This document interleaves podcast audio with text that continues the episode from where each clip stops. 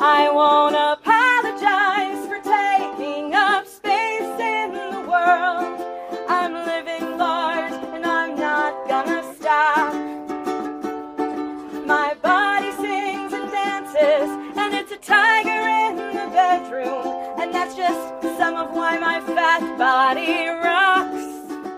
Herzlich willkommen zum Larger Living Podcast, dein Podcast zum original intuitiven Essen nach Rash und Triboli, Health at Every Size, Body Image, Feminismus und einer Prise Ethnologie.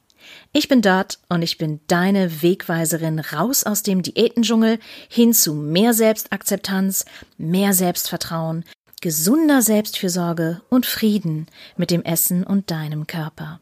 Lehn dich zurück, mach's dir gemütlich, schnapp dir ein heiß Getränk deiner Wahl. Wir legen los. Hi, Reagan. I am so thrilled to have you on the podcast. Like I told you before, a few sentences before, sentences before, you've been one of my personal stepping stone towards fat liberation, fat acceptance, and just, you know, overall celebrating the size I'm in, actually. This is why I'm just I can't believe it that I have you here today, truly. So I of course know you. I know you as a fat athlete or a fathlete, fathlete, right? fat, no, fathlete, fathlete. There you go. As a dancer, as um, a genius blogger. Your blog is called Dances with Fat. I really love it. So helpful, so helpful, like everyday advice for, yeah, everyone, all people, basically, not just fat people, everyone. Yeah, of course, um, speaker, writer. Your book, Fat the User's Manual, is still available uh, on your blog. Yeah, you, you've, to me, you're very inspirational. you really are your your posts on Instagram also or on social media in general. Um, I think you, you're you're an awesome writer because you really have this talent of putting like larger political, socio-political issues into few characters and distilling them and just really show inadequacies and injustices in them and just like no like look this is this is not this is not okay and here's why and uh, yeah i love that about you and um, i'm thrilled you're here Thank you so much. I'm thrilled to be here and I'm so grateful for the work that you're doing. So. I'm just happy to get to be like a little bit of that. Thank you. Thank you for your support. I'm not sure if you're familiar with the state of um, health at every size, intuitive eating, fat activism in Germany, and what kind of hurdles, oh, ooh, metaphors, what kind of hurdles we have to jump over to raise awareness for it because the thing is that the original book intuitive eating from elyse resch and evelyn tribole has been published in germany under a absolutely annoying title that translates to intuitive weight loss. Yeah. Jinkies. Yeah jinkies. In general like what do you tell people who think still that fat people cannot be athletes? I mean, those people are simply denying reality at this point. I mean, I, I, you know, I do fitnessy things. There are people out there, Martinus Evans, um, Latoya Shauntay Snell, Snell, uh, Mirna Valerio. there are people out there doing incredibly athletic things. And a lot of it is just blatant fat phobia. Yeah. Uh, I remember getting a troll comment that said, you might do athletic things, but that doesn't make you an athlete. and I was like, it, it kind of does. Like that's kind of how that works. definition. and there's this belief that if you're fat, you like that automatically disqualifies you. Doesn't matter what you do, right? You could be running yeah. ultra marathons, you could be in the Olympics. They don't care. And there are and have been fat people in the Olympics, right? And that, well, they don't count as an athlete regardless. Yeah. And that's just denying reality in the service of your own fat phobia. And I'm just not really here for that. Yeah, absolutely. Absolutely. Um, but I um, also want to say, I always want to say when I talk about fitness, yeah, fitness, it's not an obligation. It's not a barometer of worthiness. It's not entirely within our control. And participating does not make you any better than people who choose to do something else with their time. Like I've literally done both. So I can tell you for sure that running a marathon and having a Netflix marathon are morally equivalent activities.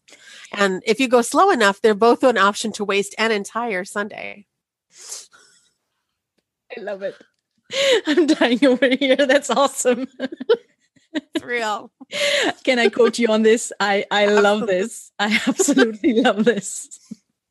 Yeah, exactly. And and also like health is not an obligation of any kind, moral, moral exactly. or else. And and look, um even even if you appear quote unquote healthy you might not be and you cannot judge a person's health status just by looking at them and neither should you because it's actually not that important.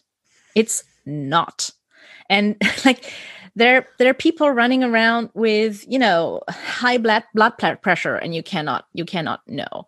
There are people running around with type 1 and 2 diabetes big uh, and small and tall and short and of all shapes sizes and colors. Um, you cannot tell. There is no such thing as a quote unquote fatty um, disease of any kind or a disease that is linked to a certain body size. No, like there isn't. And um yeah, yeah. I yeah. I love that like always when I think about a fat athlete, athlete I, I mainly think of you just because you are very present in that.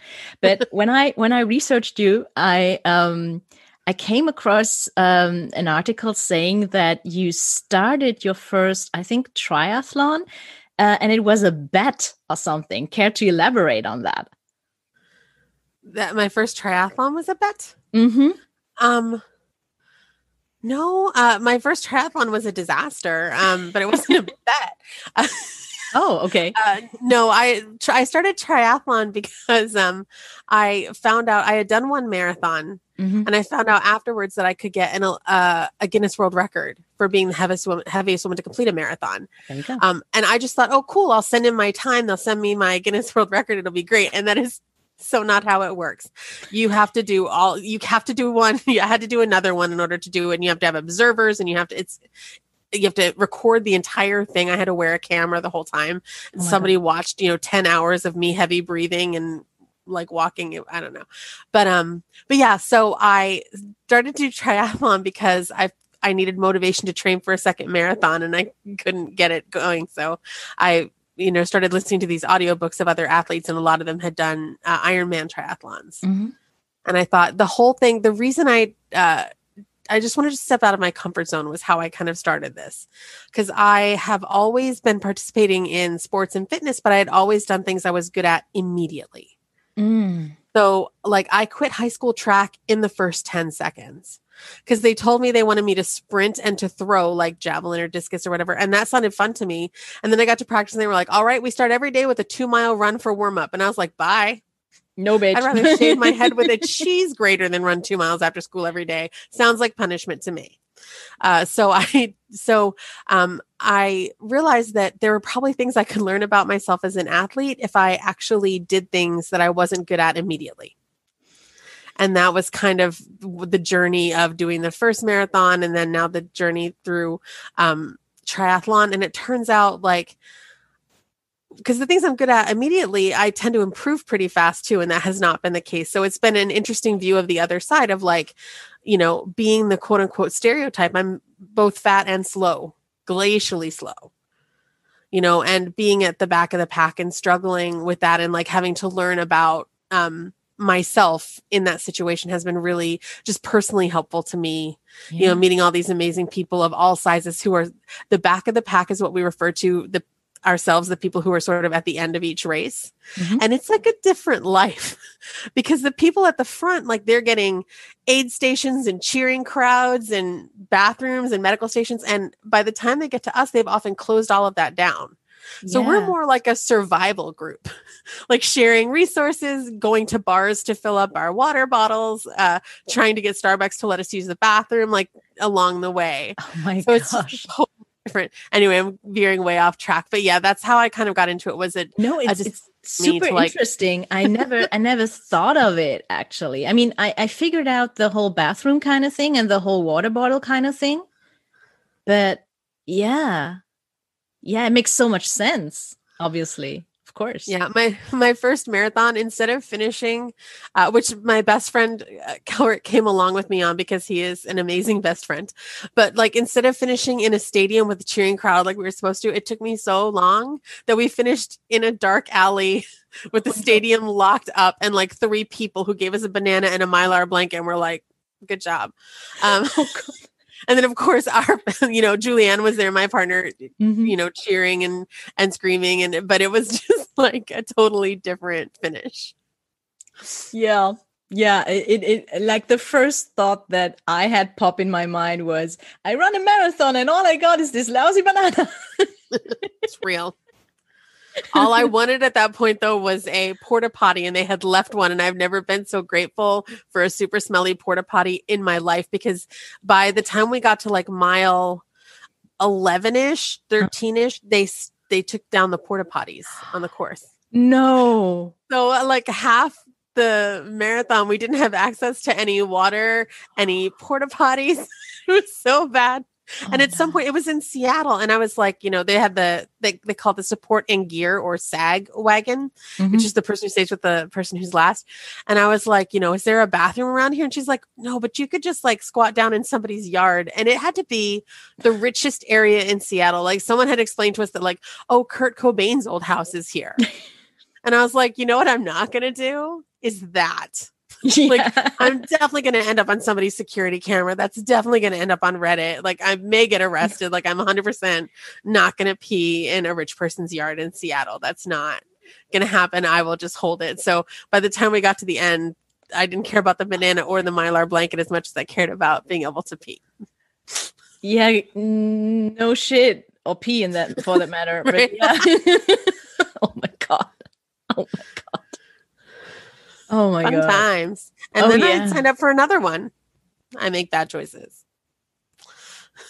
Like, do you have any particular masochistic, I don't know, side I of just you? really no, I just I really like medals, and the only place to get them is at the end of the race, as it turns out. No, I just I you know I set out to do something that seemed like the farthest thing outside my comfort zone. Mm and the it. marathon was the first thing I thought of. And then once I did one, once I figured out, oh, I could have a Guinness World Record, like that was too much to turn down. And so I decided to try. And then when I found out about Ironman triathlon, I was like, well, here's an opportunity to suck at three sports instead of just the one over like a really long period of time. And so that really pulled to me. And so then once I set the goal like it was supposed to be a two year journey to do the mm-hmm. Ironman, and it has been a straight up debacle. And so it's five now, going to be six years with quarantine. I haven't just haven't been able to train for the last eight months. Sure. Um, so I'm going to have to be starting over as whenever we can get out of here safely. Um, but yeah, I just don't want to give up on that goal.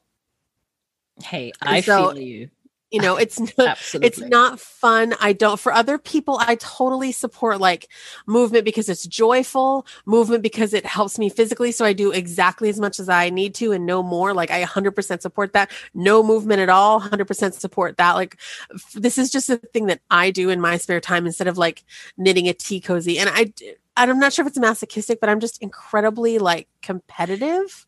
So if i was knitting a tea cozy i would be like what's the biggest tea cozy that's ever been knitted like i would still be looking for some way to like do a thing to like set a big goal because that's the only way that i seem to be able to motivate myself to do anything is to have like a big goal so that i have something i'm working towards so anyway that's kind of where it, that's that's where the questionable choices probably start from. And I and I and I ju- I was just joking around with the masochistic side of you. it was just like, all right, like you sign up for another one. I want to know the motivation. yeah. Questionable choices. Yeah. Choices. I love it. yeah. Um, I mean, I, I think I think I, on the other hand, uh, I'm one of the persons who have been bullied in school, specifically in PA, my whole life. And in Germany, we do have 13 school years.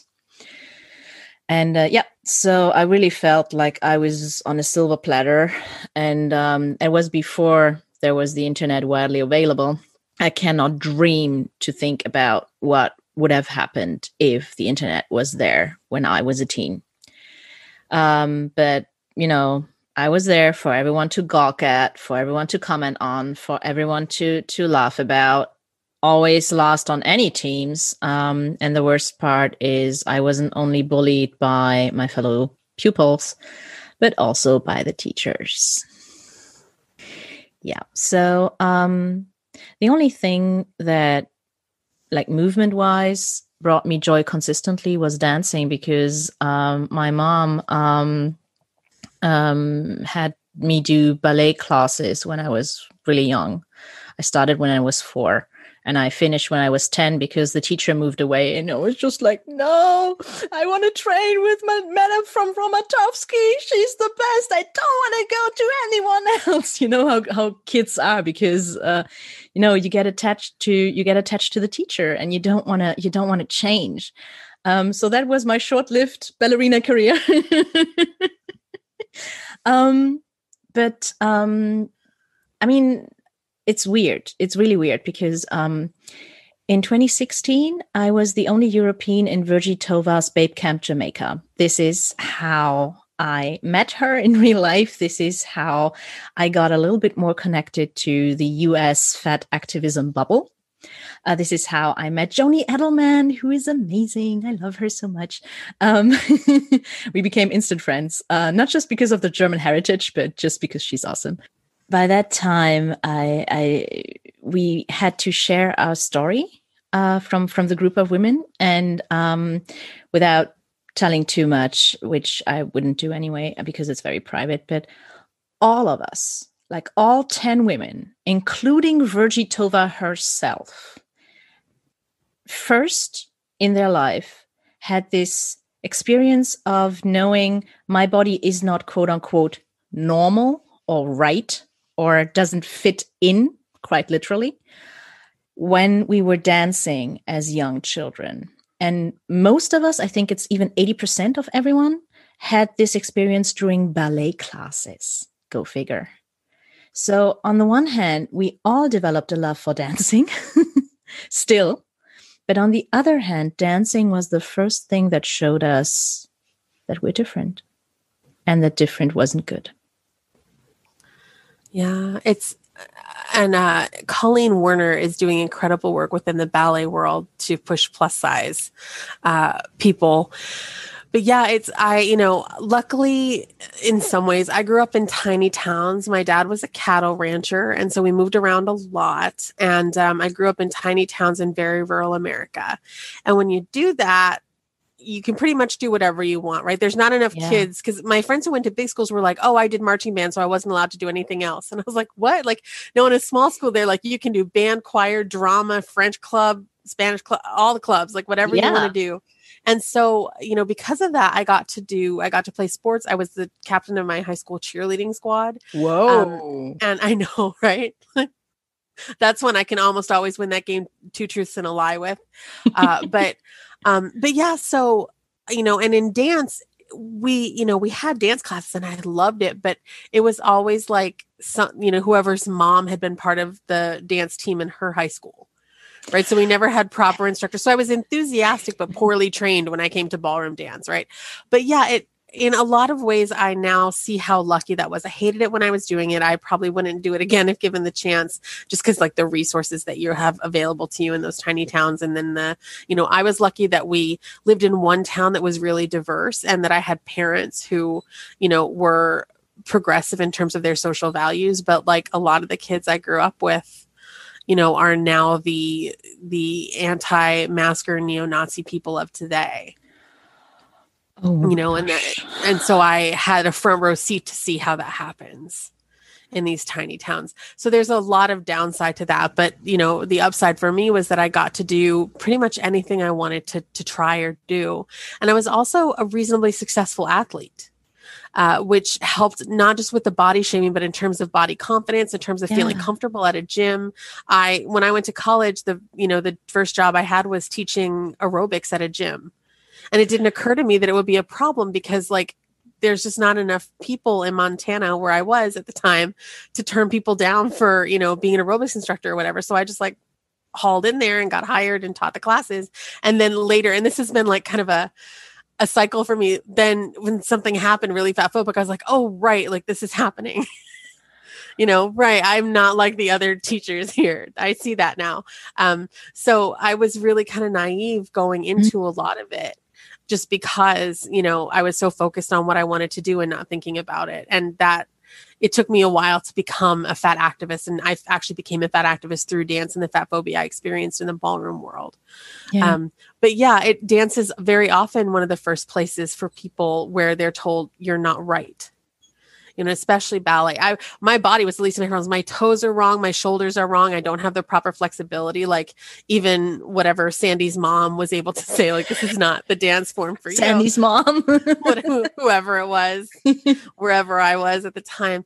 But yeah, it really it's sad to me that this form and i get emails from people who say i always wanted to dance but never thought i could until i saw a video you know of you or of another yeah. fat dancer and that to me one of the the crises of fat phobia is that there's this belief that you should never show a fat person as anything other than self-loathing and trying to lose weight. Yeah. Right. Or yeah. you're promoting obesity. Like that's a thing. Like Mary Lou Retton's on a speaking tour. She's not promoting shortness. Knock it off. yes. But what this does is it means that fat people don't get to have or be role models. Yeah you know so there's tons of us doing stuff all over the world. And, and i have a group on facebook called fit fatties that i co-founded with jeanette DePatie and it's people of all sizes who want to talk about weight neutral fitness but like there we got people in there sword fighting.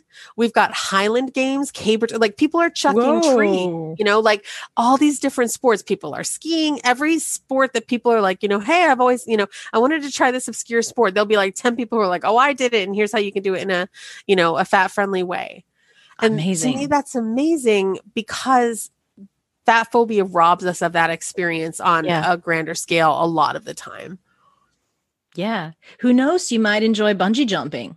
I mean, right. I would be scared shitless, but not no. for me. But I will like I will stand up and do a petition and do a protest for your right to bungee jump if you want to do it like they should work out how to do it for all size bodies for sure. Oh yeah, absolutely, absolutely.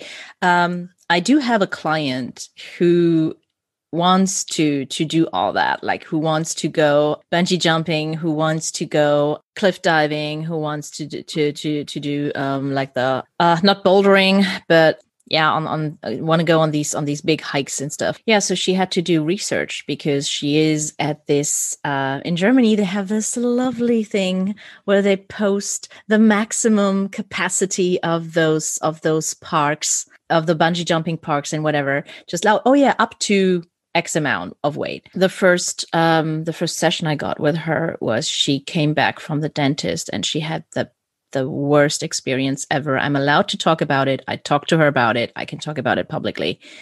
So she went to the dentist, and the dentist's chair broke down under her. And she got fat shamed so bad for this.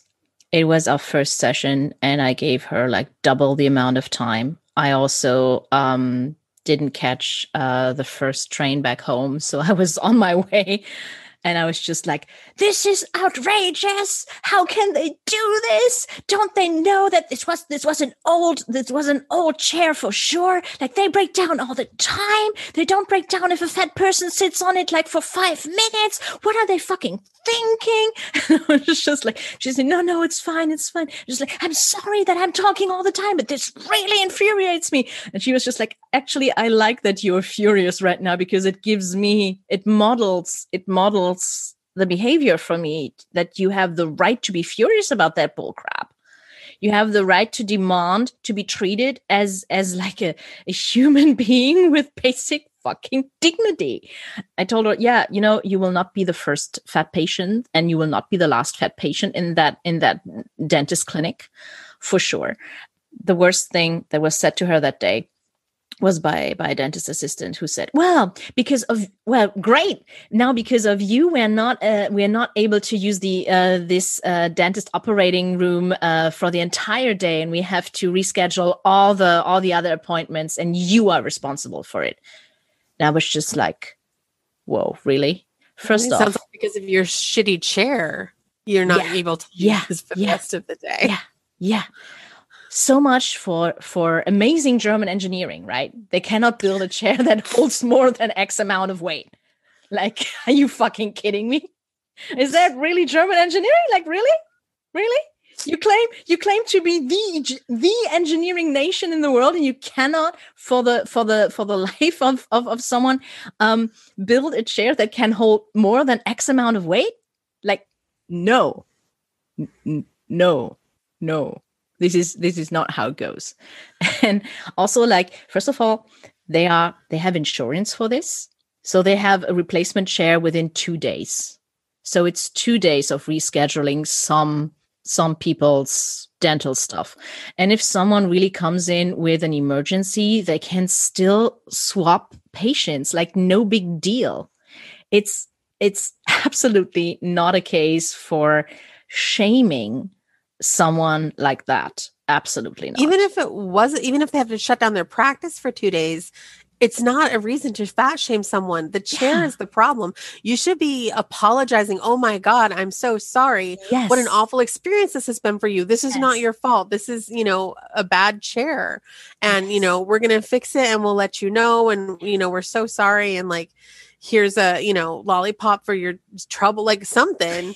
yeah. Not like there's no excuse for shaming people for crappy furniture. That's yeah. not how it goes. Yeah.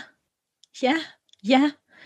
But um, I think that this is the difference between the US and Germany, honestly, because um, I sometimes think, and I might it might be it might be under a wrong impression because of like in the US there have been like decades of fat activism. You're you're part of of that legacy, and so the broad the broad I, I assume that the broad public knows that fat shaming is not cool anymore Nope. nope.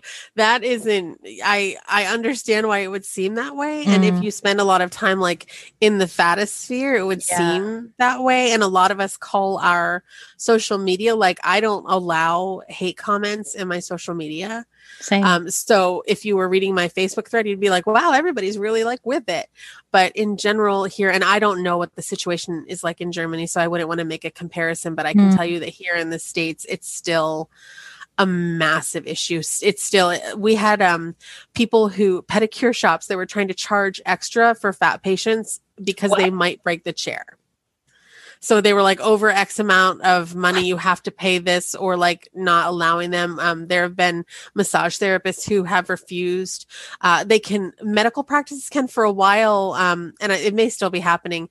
Uh, gynecology offices, OBGYNs yeah. were allowed to say, um, no, we're just not taking patients above this certain weight. What?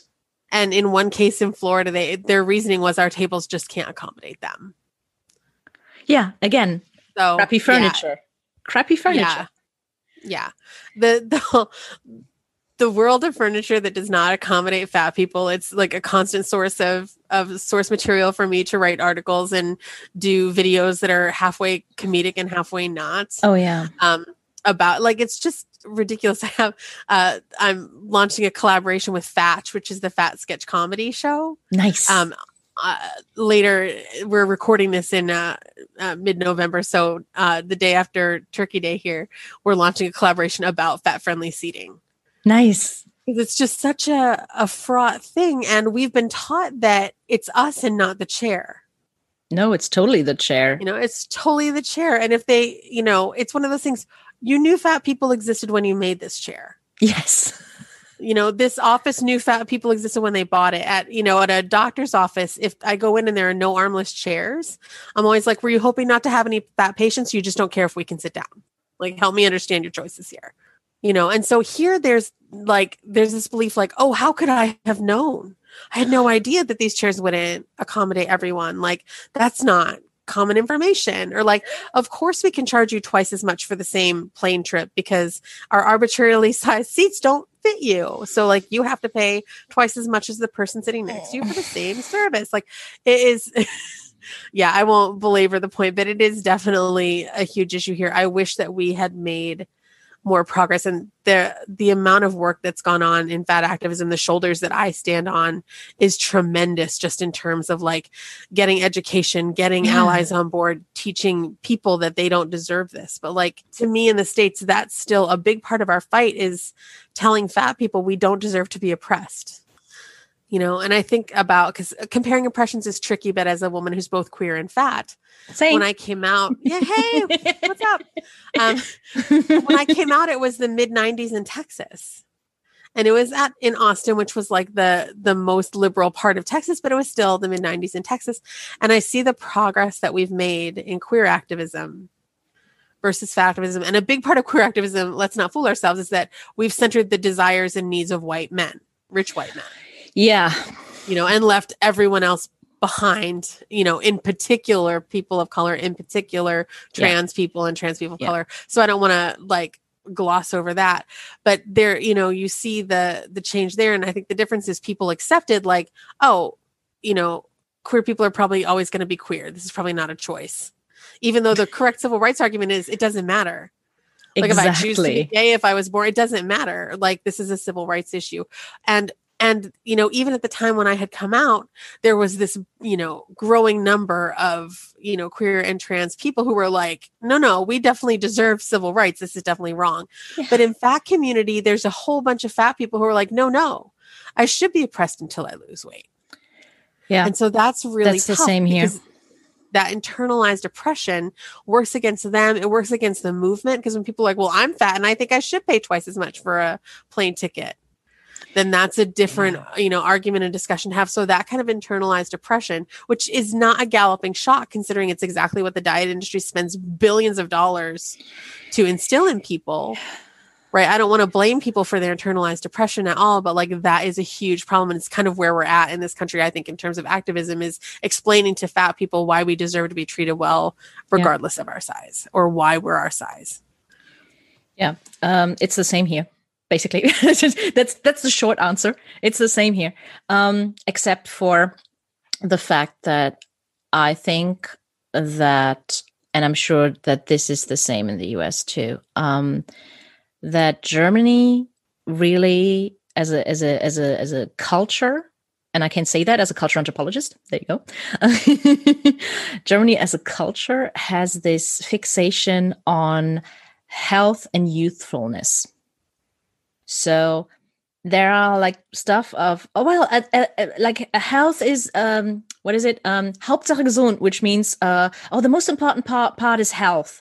Or um you know you, you have the same thing if some if if um a person a person uh, gets a baby uh oh what's it gonna be? A boy or a girl? Oh well as long as it's healthy and all that all that bull crap oh as long as it's healthy uh which is not only healthist it's also ableist, right?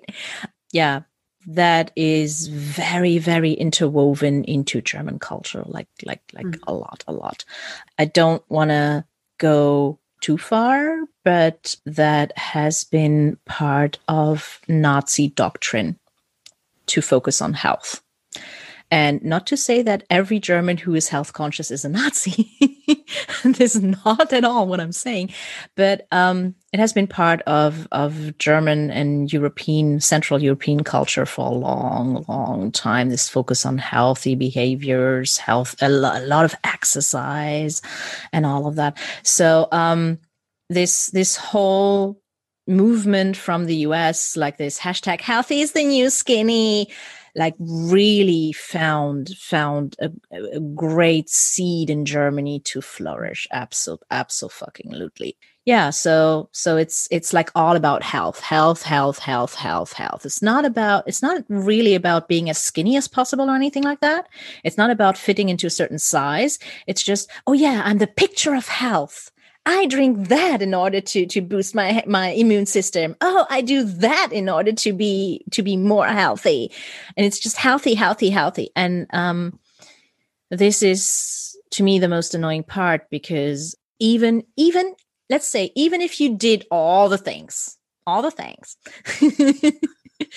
I learned that in Babe Camp. All the things. all the things. all the things. I love it. I love that saying. If you if you were doing all the things, like the amount of stress that you would put yourself under in order to do all the things in order to to do them quote unquote perfectly would rob you of the time that you would gain from being more quote unquote healthy. It's just i mean it's it's it's insane. It really really is. Oh and i wanted to tell you something about about me that you might not know. Um, i am actually a trained esthetician and nail tech. So when you were saying that the pedicurists would charge extra i can tell you from my like from my training and from my personal experience in the beauty industry where I worked, um, it doesn't fucking matter. Like it really, it makes no, it make makes no sense to me that people would say, "Oh, the pedicurist chairs would break down or anything like that." First and foremost, those things are fucking massive. They're so massive. I've never seen any of them break down ever in my entire life. And like, I don't know. Um, maybe if you have very very big feet then then it's it's a little bit harder to to remove calluses from them yeah. But, i mean um on the other side you you economize on water so you know it's just all relative it doesn't doesn't really matter really yeah i mean it just didn't make any sense like because then are you charging like if someone has size 14 feet are they paying more than like a size no. six foot like no that's not no, how it works. you're not you're like not. you have to, yeah, and it was the fat phobia, you know, of the the profession was bad enough, but then in the threads, people trying to find ways. Well, they have to pick up your feet, and like it's so much harder, no, you know, to hold your feet if you're a larger person, and they should be compensated for that. And just all of this ridiculous, the ways, the links that people will go to, the logic that they will defy in order to uh, defend their fat phobia would be impressive if it wasn't just so horrifying. Yeah. Yeah. yeah people will, you know, go go to any lengths of illogic in order to to find a way to veil their big oh it's not about you know your body size it's about your health yeah yeah you know, exactly well, first of all that's healthist and also like are you shaming people who don't look both ways before crossing the street like are you running around you know yelling at people who have non-supportive footwear are you telling people who run marathons to knock it off because nobody needs to exercise that much and those sports injuries are expensive to the public? No, I didn't think so. Are you an, a fan of, you know, professional sports? Right? The NFL where everybody gets 10,000 concussions and they all go broke 2 years after they get out of being in the NFL. Like if anything is expensive to the public, it's that. Oh yeah. Oh, for real. You know, yeah, and yeah. and I don't want to, you know, I don't mean to minimize that because what those guys are doing is like literally trading their long term health for their short term dream of playing in the NFL. And there's just a lot wrong with that whole system and with the NFL itself and the way that it makes money. But just in general, like, whenever people say that, you know, oh, I just care about your health. Really? What are you doing to end weight stigma in medical care? There you go. Nothing? Okay. Then you there don't you get go. to have this conversation with me. I loved also stepping stone on on my on my way to fat activism. Uh, I loved a fat rant from um, Joy Nash. Yeah, yeah, yeah, so great. Yeah, She's I mean, so it's, amazing. It's, I know, I know. She's there's such a good such a good video series. I, I mean, you you know me. I'm shameless. I write I write to everyone on social media just oh yeah you've been inspirational thank you so much for doing that um so you know me I'm I'm shameless my my favorite mantra in life uh, literally is everybody poops that's my favorite mantra in life because it's so true at the end of the day we are all wiping down our asses except except those who have a butler to do it for them but i mean those don't count i think. The whole other thing. True. Um so that's just you know we're all humans in in one way or another. That's can i tell you a funny joy nash story? Oh please yeah So um I you know I know her and I loved Fat Rants and I sent an email. I tried because I know like how much it means when people email me and say like your work helped your work helped yeah. me because it's like one of those emails is worth like 10,000 trolls telling me fatty's going to fat or whatever, so right? True. So I try to do the same thing. I try to reach out to people and say I saw this, I thought it was amazing. Um but I never really met her and then as part of uh Fatch, like I was telling you that group, the Fat Sketch Comedy Show, mm-hmm. uh, they did a show on the um, Upright Citizens Brigade main stage, which is like a huge deal. And I got to do a like a little guest role in their opening number. They were mm-hmm. singing the song "Let's Get Physical," but like with a fat rewrite. I saw it. I saw yeah. this. It was so great. And all had their little their little sweatbands on. Yes. And they had their, their neon 80s light workout. Exactly. I saw that bit. It was so yeah. amazing. So I was the person who came out of the door in the lab coat and said it's time for a public service announcement and then like gave the little thing. Oh so I come out of the door and the person in front of me is freaking Joy Nash. No way. And so I was like, don't think about it. So I, cause I had exactly like five, eight counts to get this script done. So I oh, like, no. you know, hit my mark, hit my lines, got the hell off stage. But what I knew and no, she didn't at the time was that in like two minutes, I was going to do my first ever, um, like high level stand up routine. They had let me warm up. I've, I've been doing for sort of my own for both activism and my own fun i've been doing some more like comedy yep, and so i, I, I was it. doing a five minute and i was like i'm about to do five minutes of stand up in front of joy nash and i was like just don't think about it just don't like just go out and do it but like it was and she was amazing and you know very oh. supportive and cool but i was that was like the i opened you know because my thing was like i slam open the door i stride out and deliver this line i slam open the door and there's joy nash Yeah. and she's i mean for for the german listeners joy nash is the star of dietland and i yes. talk about it all the time but before she was the star of dietland she did uh, a comedy bit uh, that uh, started out as a poetry slam, and then she turned it into into a video series called A Fat Rant, and it's just amazing. It, it's it's been source of of inspiration for a lot of stuff in my life, especially the staircase wit bit.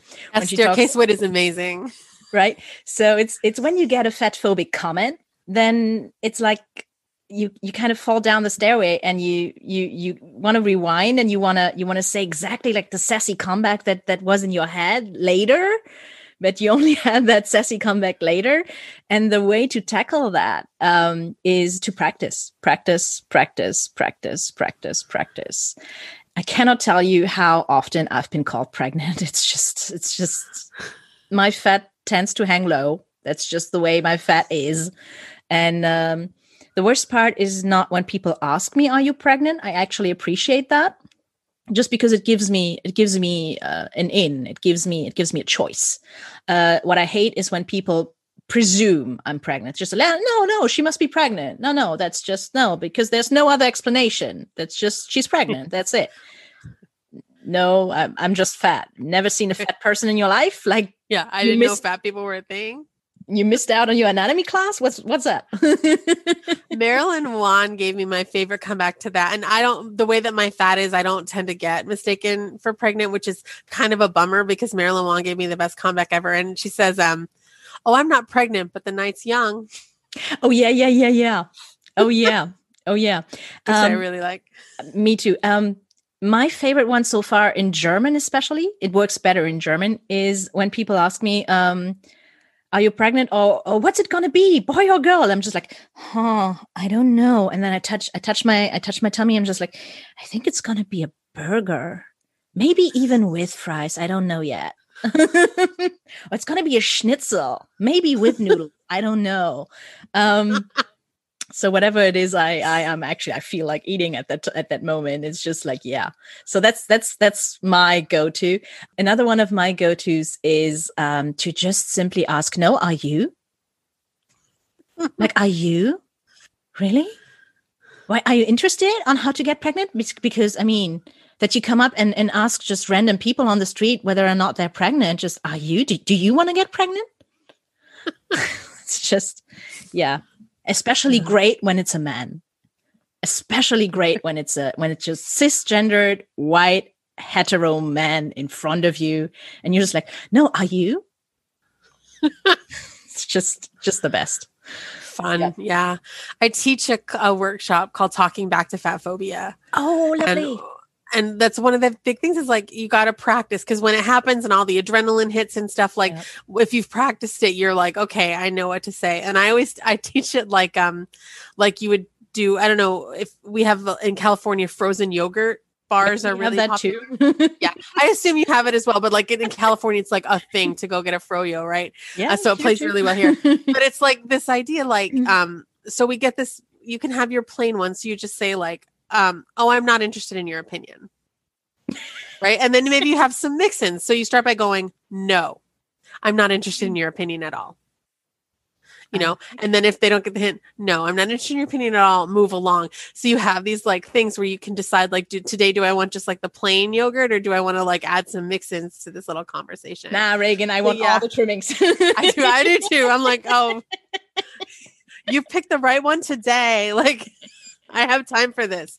But yeah, I I think practicing is really important. Enjoy that staircase wit video. If you're listening and you've not seen it, go to YouTube and find it right away. Uh, her whole series is just Fat Rant, Staircase Witter. The entire series is just incredible. Yep, I just really powerful work.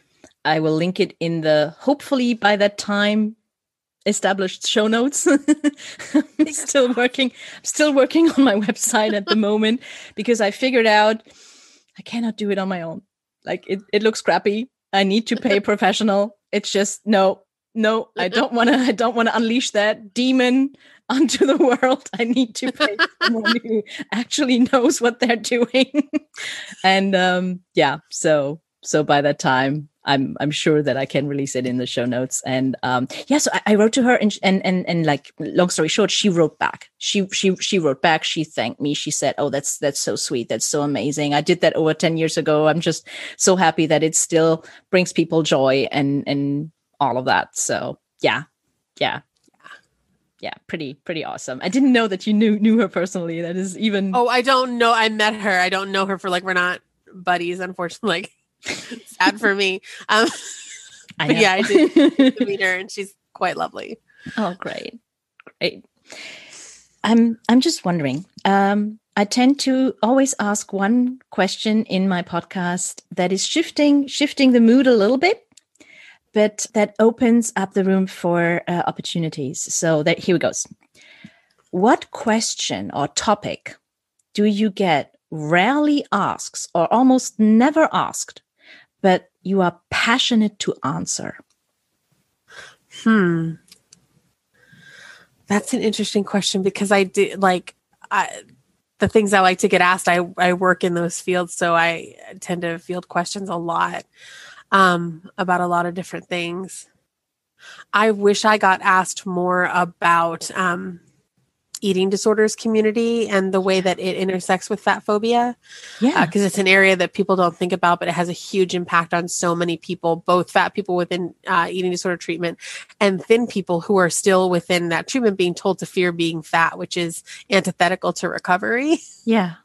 So, like that piece of it, um, I wish that I got asked about more. I get to go. I've had the incredible fortune and privilege and luck to uh, to keynote a number of eating disorder uh, conferences. Mm-hmm. And it's been so interesting because my my uh, platform is completely unapologetic. Yeah. That size acceptance and health at every size are the only acceptable paradigm for eating disorder recover, uh, recovery and treatment. That it's completely unethical to have both an eating disorders recovery center and a quote unquote weight management center like I'm sure it's quite profitable, but it's unbelievably unethical. Yes. And so that is what I say from the stage. Mm-hmm. And I tend to get standing ovations from everyone in the crowd except the table of sponsors. Yeah. Go so it's possible this is why I don't get invited back to keynote because uh, I piss off all the people who gave money to the conference. but like, but I think it's really telling. Practitioners know, and uh, you know, and there are some who don't, but many practitioners are clear yeah. on the problem. But the people who are at the center of it, who own the centers, who are getting rich off of this, while other people have their nose pressed to the glass and can't afford the unbelievably expensive treatment.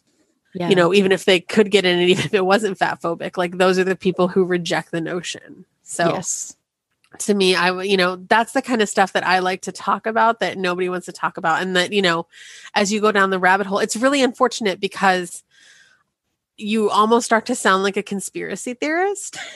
How so? But you're like because you're like look here's the deal like they know that this is the case but it's profitable to do these things. So like no yeah. it's not ethical to amputate someone's stomach yeah. to put their their previously perfectly healthy organ into a disease state in order to force behaviors that mimic an eating disorder yes. while also getting paid to treat the eating disorder behaviors that you're surgically forcing people into. Yes. Like obviously that's not ethical. Yes, it's a double. But that's what's in. happening. Yeah. yeah. And yeah. so, but it starts to sound a little like tinfoil hatty, you know, and you're like, no, like this is really what's happening. And, you know, just to say, like, nope, what you've been told about the connection between fat and health issues is completely uh, untrue. And there's not a single study where more than a tiny fraction of people are able to successfully lose weight long term. And success often means five pounds, right? Which, not for nothing, I could lose five pounds right now with a loofah and a haircut. Yeah. And I, I have. I have to go shit. then, right? Yeah, yeah. Yeah. Right. Like yeah. literally I yeah. gain and lose five Take pounds every month of my period. It's not but but yeah so yeah. you know and i know this to be the case because i did my that's how i got into health at every size was trying to find the best diet and doing my own literature review because I had been trained in research methods and statistical analysis. So I had the skills to do that. Again, luck and privilege. But yeah, so like that is what's frustrating to me is like people don't people just want to hear like love yourself. And that's yeah. great. But you can't love yourself out of systemic oppression. Yeah. Amen. Amen. Amen to that. Yeah. And so Amen we have to, to dismantle that. So I, you know, we need to talk about what's happening and who's making money off of that and what can be done about that. And those are the questions I wish I got more than like, you know, uh, you know, I hate my body and how can I love it? That's an important question. And I want to answer that every single time someone has it, you know, and there are a ton of resources about that that I can point somebody to. But I wish they were the next question they asked was, why do I hate myself so much? Yeah so that we can say this you know this is not about you. Like let's dig deeper. Like who profits off you hating yourself? Yeah exactly. Let's look at that. So anyway. No i'm i'm totally with you on that. And this is also one thing that is um i will not make friends when i say this so fuck it. I mean in germany i think i think it's it's a little bit what body the body positive movement but the good part of it and and the fat acceptance movement has been a few years ago. So i think i think we are a few years back which is which is okay because it just kind of you know traveled over. So there are a lot of gorgeous gorgeous plus size models and speakers and and like personalities and whatnot that are promoting the love yourself no matter no matter your size message. But they do not dig deeper that's it. And it's all about feel good. It's literally they literally use that. So it's it's all about oh yeah, learn how to feel good in your body. Find your feel good body. And this is like the it's still, you know, it's still not quite there. It's not like fat rights. Uh it's more it's more oh yeah find your feel good body and find find your feel good food and find your your feel good feel good movement and whatever. So it's it's a little bit it's a little bit hazy. It's a little bit it's a bit soft language how it's called. Um right. Uh you know exactly what soft language is mm-hmm. yeah. Yeah yeah cultural anthropologist there you go. Uh, so it's it's soft language and it, it it draws people in of course. But they they do no system system critiquing whatsoever. They they they tell you oh yeah you're fed up with diets. You don't have to diet. I show you how how you feel good. But it's not like no it's it's the fucking patriarchy that is profiting off of it. Uh, it's it's like a teeny tiny literally a teeny tiny amount like i think 10 10 10 people or something like that like like, like a ridiculously small amount of um, middle aged and older, uh, cis, white, hetero dudes, like men, who are profiting off of millions of people, mainly women, but also other other people of all genders, starving themselves, starving themselves every single day using their products like fucking shakes and whatnot in order to want to fit a very very tight mold that, that that they have set for the whole society that people never were supposed to fit in to begin with yeah I was going to say, I think it's important to help people like love themselves and be comfortable with themselves. But I think the problem is what we do is we put, and it's not just fat people who experience this, we put the responsibility for dealing with the results of systemic oppression on the individual. Yes. So what every message you get in the world tells you to hate yourself and you don't love yourself, like what's wrong with you? right? You're facing tremendous oppression in every aspect of your life and you're depressed about that. Like, you need to snap out of that. Yeah. You know, which, and don't even get me started on the way that we treat mental illness. Um, but in general, it's a whole other can of crappy crappy worms but yeah this this idea that like we should love ourselves without any discussion of why we wouldn't to begin with yeah you know and how much money that makes for other people. Yeah. You know beyond the fact that it it doesn't work right? They the weight loss industry is built on a repeat business model. Of course. They know that everyone loses weight almost everyone loses weight short term and then almost everyone gains it back long term.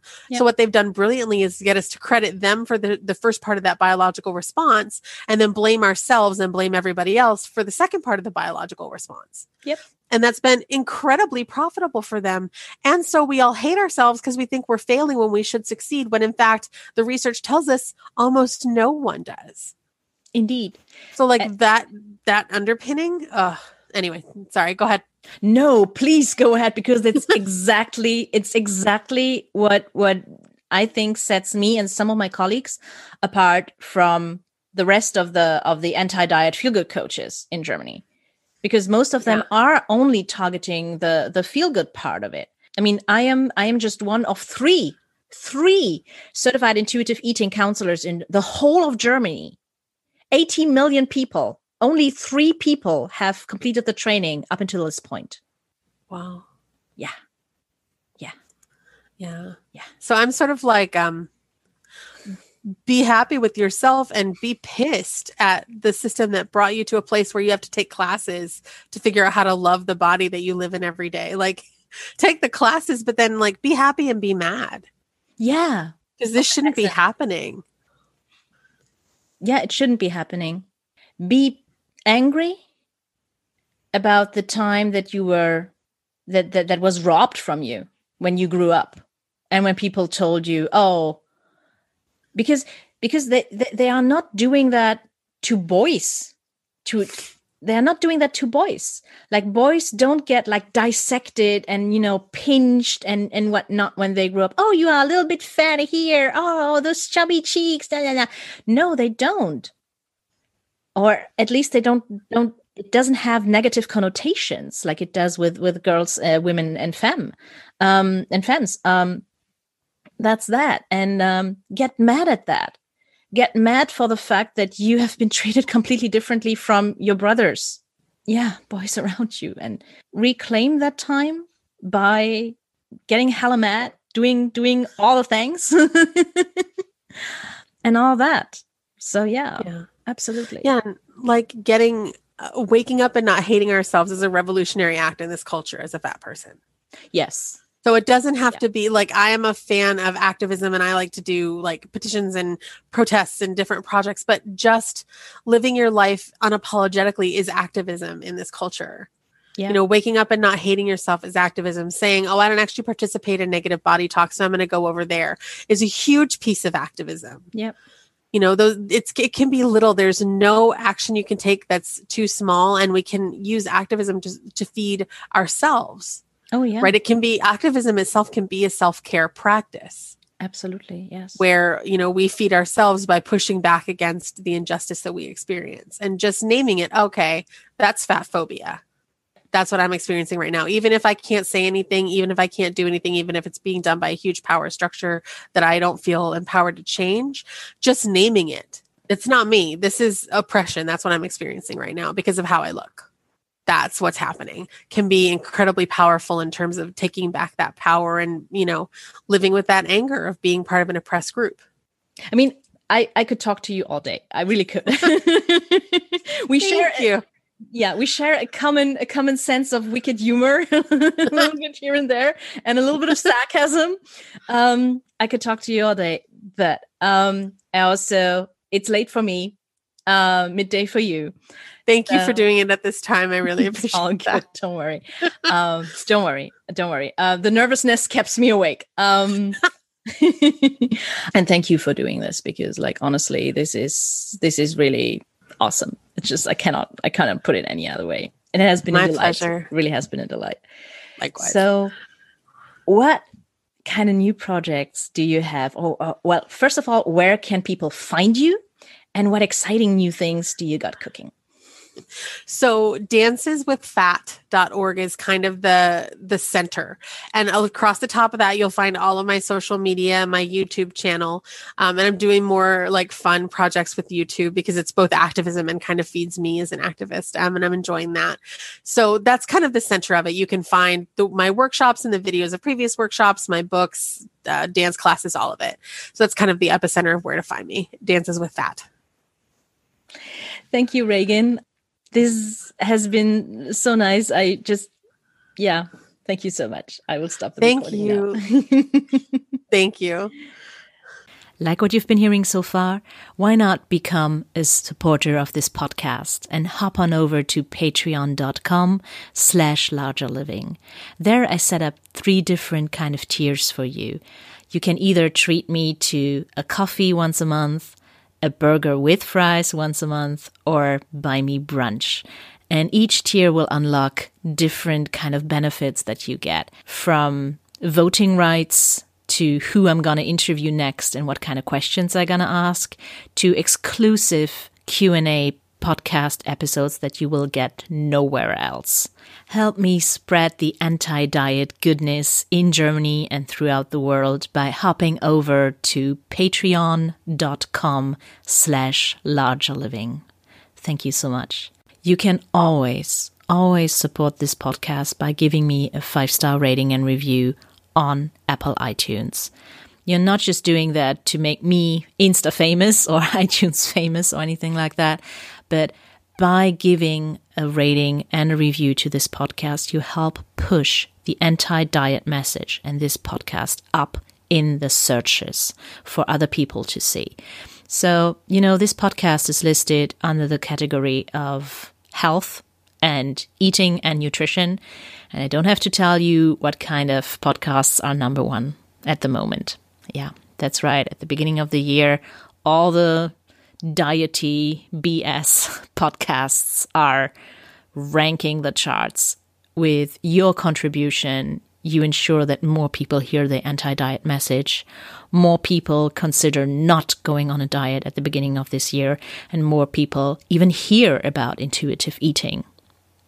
Thank you so, so much. And have a great start of the year because you deserve it.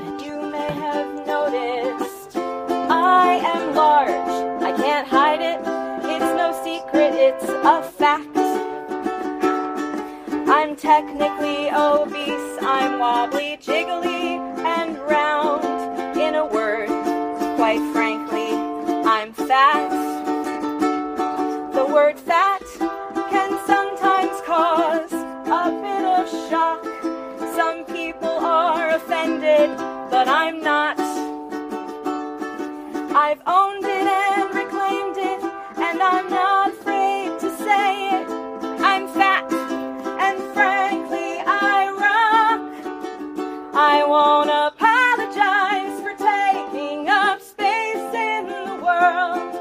I'm living large, and I'm not gonna stop. My body sings and dances, and it's a tiger and that's just some of why my fat body rocks The war on obesity's a pile of shit. They just want to sell you one more diet book. They spend $650 billion around the world. So we're at war against the way that people look.